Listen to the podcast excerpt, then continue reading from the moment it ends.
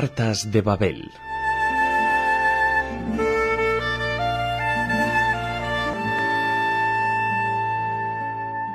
Tuberías, de Edgar Keret. Los cuentos de Edgar Keret son feroces, divertidos, llenos de energía y perspicacia, y al mismo tiempo profundos, trágicos y muy conmovedores. Lo dice Amos Oz, y los relatos de Tuberías dan la razón al eterno candidato al premio Nobel. Desde Ciruela, la editorial que está volcando las obras de Keret al castellano, apuntan que el autor israelí con mayor proyección internacional de su generación se revela, una vez más en este libro, como un narrador capaz de captar las inquietudes de las nuevas generaciones en una sociedad en constante mutación.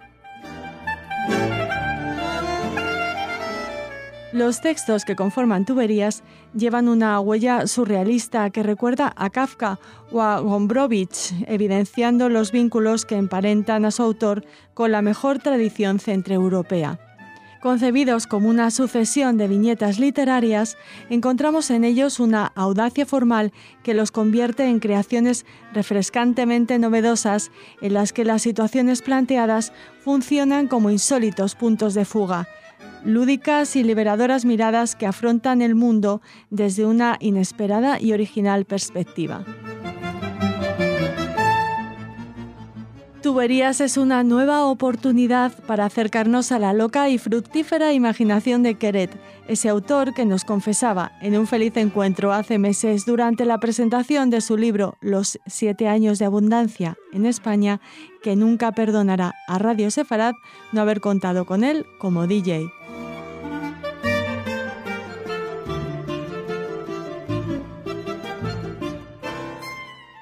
Sísifo. Cada semana la misma historia. Viernes, las cuatro y cuarto. Ya llevo puesto la equipación de deporte. Yakov pasará a buscarme dentro de cinco minutos, pero ella no puede evitar decirme: ¿Y si hoy no fueras? ¿Sabes cómo se ofende papá cuando no te quedas para el kiddush? Y cada vez tengo que explicárselo de nuevo, que trabajo sin parar, como un burro, haciendo horas extra para pagar la residencia de su padre, que el viernes por la tarde es mi único momento libre para ver a los amigos, jugar un poco al fútbol y olvidar las preocupaciones. Y cada semana tiene que repetir lo mismo.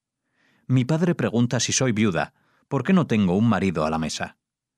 Y yo siempre le sugiero que le diga a ese viejo intrigante suyo que ha enviudado y que si quiere que el marido de su hija resucite, que deje de sorbernos el dinero constantemente y se traslade de su residencia de cinco estrellas a un lugar con precios más normales.